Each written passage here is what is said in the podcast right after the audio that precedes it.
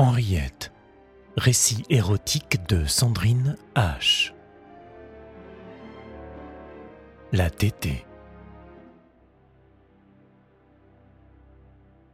Alors commença l'attente remplie d'espoir.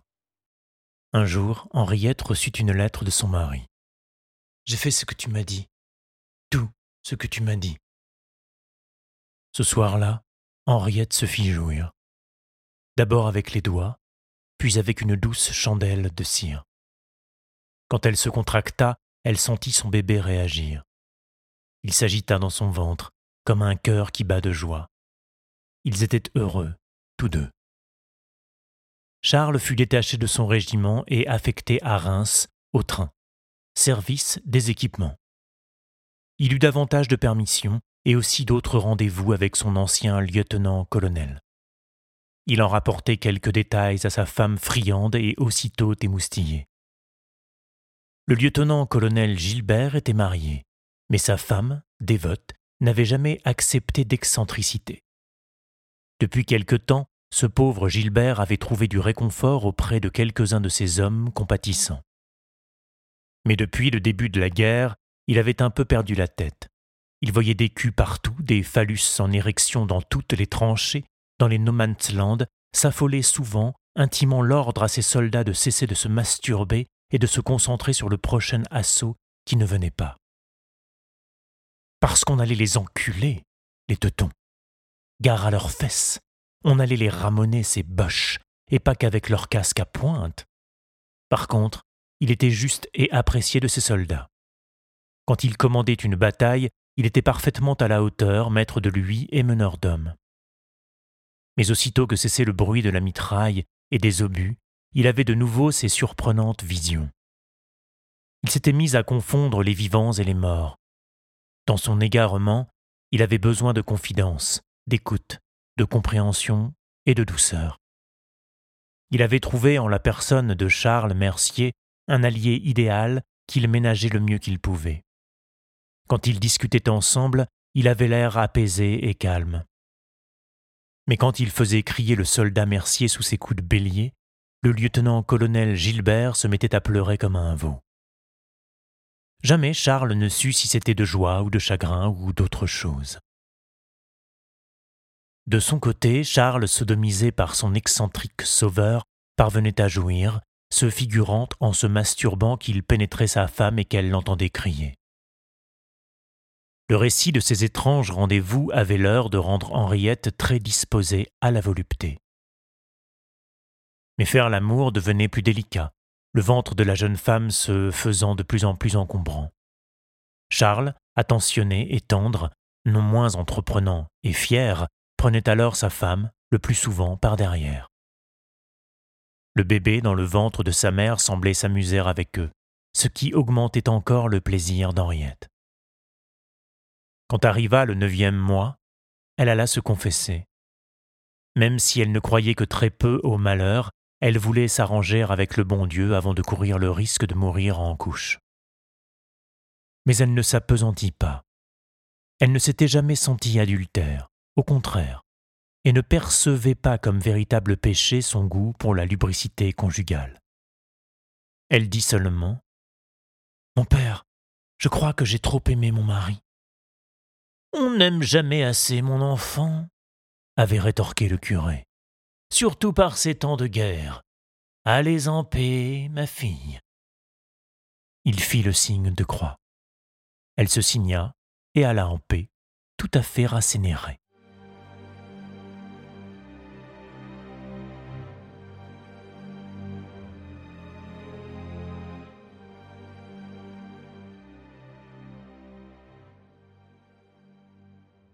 Charlotte naquit le deuxième jour de mai.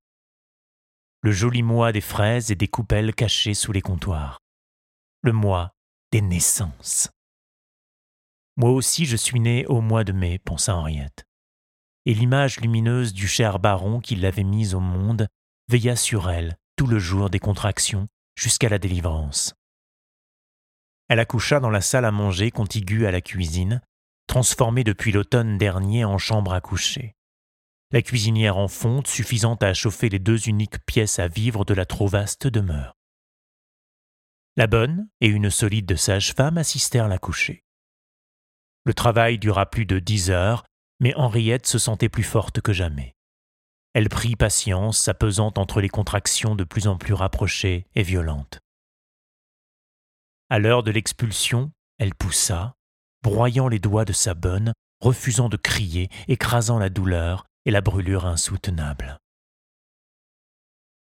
On recueillit la petite fille qu'on lava à l'eau tiède, emmaillota et plaça au sein de sa mère encore suante et ravie. Henriette tomba instantanément éperdument amoureuse de cet enfant magnifique, la plus belle du monde, avec ses grands yeux ouverts et sa petite bouche déjà si sûre. Henriette avait cru connaître le sentiment d'amour, mais cet amour-là était neuf, immense, incomparable, une plénitude. Un amour empruntant au divin, transcendant tout, si pleinement charnel pourtant. Oh Charles, si tu étais là, notre petite Charlotte est si belle. C'est au moment de la délivrance que la sage-femme s'extasia qu'il n'y ait pas eu de déchirure. Hein, vous avez les chairs souples, hein, ma fille lui dit-elle. C'est une chance. Oui, Henriette en était certaine, elle avait beaucoup de chance. Elle en avait tant que pour nourrir la petite Charlotte, elle eut même trop de lait. Elle en produisit pour trois nourrissons au moins. La bonne se mit en quête d'un nouveau-né à qui ce surplus profiterait. Dans une prochaine maison des bords de Seine, une jeune mère avait quasiment perdu son lait à l'annonce de la mort de son mari sur le front de la Somme. On porta donc l'enfant au sein abondant d'Henriette. C'était un petit garçon de déjà trois mois, Jules de son prénom, qui téta goulûment et apaisa ainsi les douleurs des trop fortes montées de lait de sa nourrice. C'était plaisir de nourrir ces deux enfants. Ils étaient la vie, roses, dodus, affamés, de véritables cadeaux du ciel. Malgré l'absence de Charles, Henriette était presque heureuse. Elle avait retrouvé la foi dans l'avenir, malgré la guerre et la mort qui planait autour de chaque maison de France, malgré la détresse de tous ces hommes enterrés dans les tranchées, malgré l'horreur et les mutilations, malgré la peine de toutes ces veuves, ces mères et ces sœurs, malgré la fatigue, malgré le travail multiplié de toutes ces femmes, malgré les privations, malgré la solitude. Henriette savait qu'elle serait heureuse parce qu'elle l'avait choisi, qu'elle avait pris son destin en main et qu'elle suivrait son chemin au milieu de n'importe quelle tempête. Elle croyait à nouveau au bonheur. Son corps, avec le retour de l'été, avait de nouvelles impatiences. Elle attendait les permissions de Charles avec de plus en plus d'appétit. Il fut longtemps sans revenir. Un jour, le petit Jules ne vint pas. Sa mère avait dû faire une visite à ses parents et avait emmené l'enfant. Il avait fait chaud et Henriette avait trop bu. Elle sentit une montée de lait plus forte que les autres. Elle avait la sensation que son sein gauche allait éclater, écraser et broyer sous la pression du lait. Elle eut peur d'attraper la fièvre. La douleur était insupportable. Charlotte dormait, elle avait déjà bien pris et n'aurait pas soif avant longtemps. La bonne était sortie. Henriette était seule. Soudain, elle se souvint que c'était le jour de Lisette, la petite lingère qui revenait une fois par semaine depuis la naissance du bébé. Lisette arriva enfin, du soleil plein les cheveux, les joues roses, le sourire toujours aussi espiègle. Elle aussi paraissait ne pas vouloir céder au désespoir. Elle était vive et caillette. Henriette songea que la jeune fille, malgré sa jeunesse, n'avait certainement pas su préserver sa virginité. Son fiancé était au front, mais il y avait un jeune simplet qui traînait souvent le long des berges et qui ne semblait pas effrayer la petite lingère.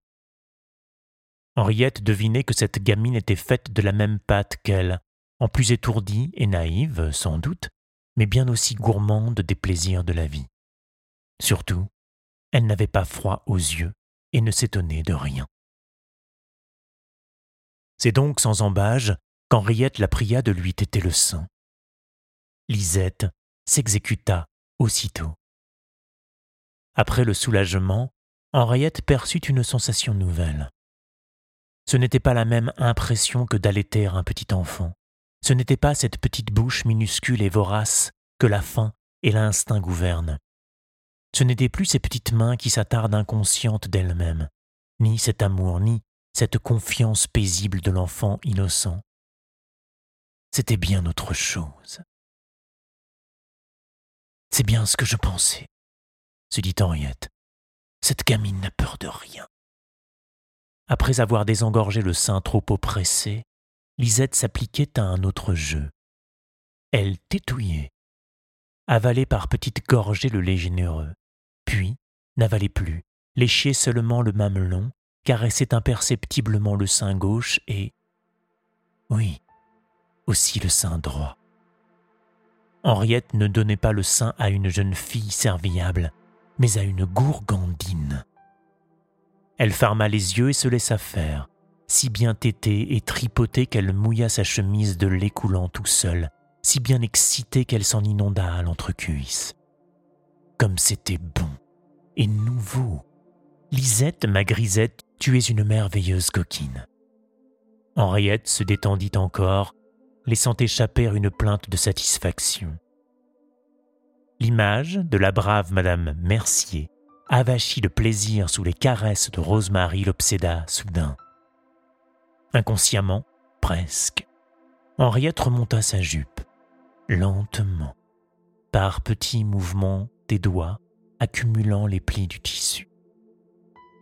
Lisette, prenant de plus en plus l'aspect de Rosie derrière les paupières closes de son employeuse, dut comprendre l'invitation.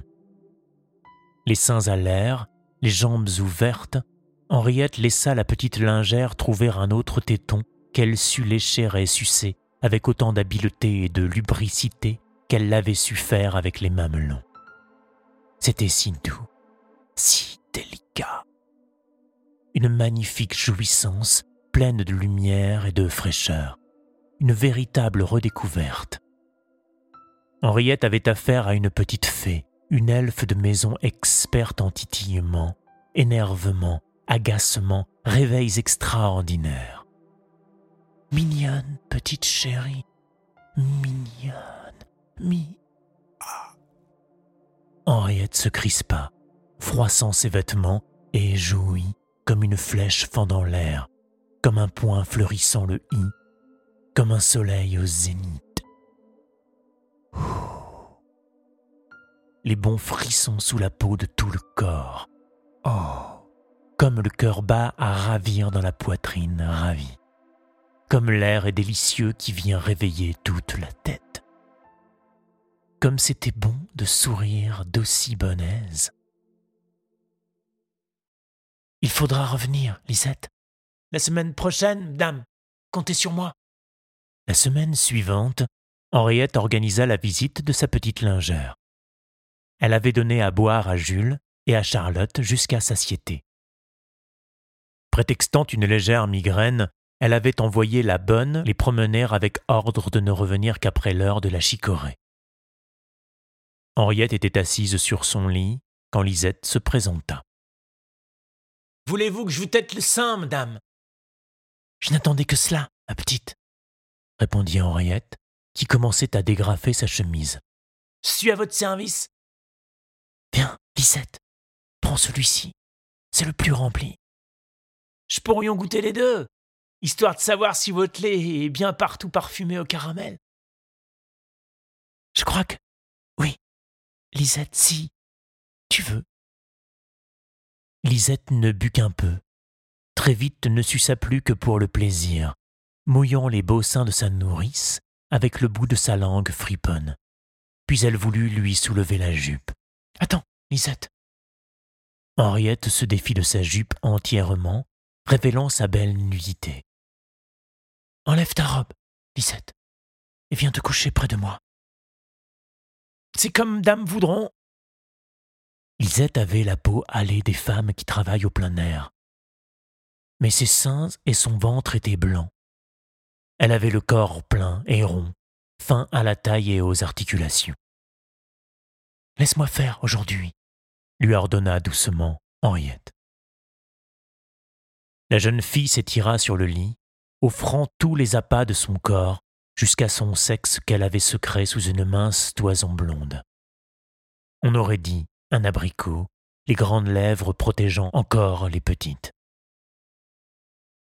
Dis-moi la vérité, Lisette. Es-tu encore vierge? À la vérité, non, dame. Dieu soit l'air. À moi de te goûter, demoiselle tourterelle. D'abord, Henriette écarta légèrement les grandes lèvres de Lisette avec les doigts. Elle la regarda ainsi ouverte et indécente. Les deux femmes se sourirent, puis la plus âgée commença à lécher délicatement les petites lèvres de la plus jeune, de chaque côté du vagin. C'était la première fois qu'Henriette découvrait un sexe de femme. Cela sentait un peu la carrière de sel, l'urine et le poivre gris. Celui de Lisette sentait aussi étrangement la lessive. Il était doux, simple et juteux. Henriette découvrit du bout de la langue un nouveau petit trou, l'urètre. Elle le chatouilla également, ce qui sembla plaire à la jeune fille, qui soupira plus fort et écarta davantage les cuisses. Elle s'extasia plus encore quand la langue d'Henriette vint effleurer son clitoris encore enfoui dans sa petite gangue de chair. Elle le dénuda, le lécha, le fit gonfler, puis le suça. Lisette gémit. Ensuite, Henriette fit remonter les jambes de sa lingère afin d'avoir un accès plus aisé à son vagin. Tiens tes genoux avec tes mains, comme ça, de chaque côté de tes épaules, oui, c'est bien. Quel joli spectacle tu offres ainsi, ma petite catin, dit encore Henriette qui maintenant avait saisi les fesses de Lisette. Elle lui enfonça la langue dans le vagin déjà brillant et humide. La petite lingère poussa un léger cri qui se prolongea en une plainte étouffée quand Henriette fit aller et venir sa langue du vagin au clitoris, puis à l'intérieur du vagin, puis plus bas, entre le vagin et l'anus. Elle interrompit son jeu. Occupe-toi de moi, mignonnette, dit Henriette. Elle vint se placer au-dessus de la tête de Lisette, de façon à ce que son sexe soit au niveau de sa bouche. Elle maintint les jambes écartées et relevées de sa cadette afin de reprendre ses caresses linguales. Lisette ne s'était pas faite prier. Très vite, Henriette sentit la petite langue explorer sa vulve, son clitoris et son con. La jeune fille eut la très bonne idée de copier les initiatives de son aîné. Aussitôt que la langue d'Henriette proposait une caresse, celle de Lisette répondait de même. Henriette eut rapidement l'impression de commander elle-même l'ordonnance de sa jouissance. Quand elle mit un doigt dans le vagin lubrifié de sa compagne, elle en reçut un dans le sien. Elle en mit deux, un deuxième vint. C'était doux, trempé et brûlant. Les doigts caressaient les douces muqueuses souples qui rebondissaient sous les pressions de leur jeu. Leurs deux sexes faisaient de jolis bruits mouillés. Henriette avait fermé les yeux attentive à tout ce qu'elle pouvait ressentir, se faisant en quelque sorte l'amour à elle-même. Un coup de langue là, un autre doigt ici, là je te liche, là je t'aspire. Non, là c'était mieux, juste à l'entrée. Lape, lape, bruits exquis de ton vagin qui tête mes doigts, de moi qui te suce la chatte. Je te lape la sève tout autour, ton jus a le goût de cannelle, je t'aspire le bourgeon, oui, ici, juste ici. Lisette, tu as compris? Là, suce-moi, là où je te suce. Bouge ton doigt comme ça, oui, ma copine. Vite, vite, doucement, maintenant. Oui, ah, je deviens sourde, j'ai de la lumière rouge, blanche, verte devant les yeux, non Ne t'arrête pas, même si tu as envie de crier. Ne t'arrête pas, continue. Ne bouge pas tant que ça si tu ne veux pas que je te lâche. Tes petites fesses sont follettes qui se trémoussent comme la gelée d'un dessert. Tu glisses comme savonnette, ne me lâche pas. Agrippe-moi, retiens-moi, je perds patience. Moi aussi je m'affole. Oh, Lisette, je pars. Oh, vite, ma chipie, rejoins-moi. Hum, hum, hum. Qui gémite ainsi? Est-ce toi ou moi, ma jolie? Oh, Sexe se resserre, il me dévore les doigts, le vorace. Qui a joui la première? Je voudrais t'avoir connue avant, ma coquine. Comme il est bon d'attendre son mari quand on a une aussi douce amie. Lisette emporta le linge à laver, promettant de revenir pour la prochaine lessive. Henriette dormit un peu. Quand la bonne, ayant rendu le petit Jules à sa mère, rapporta Charlotte, Henriette était fraîche et disposée.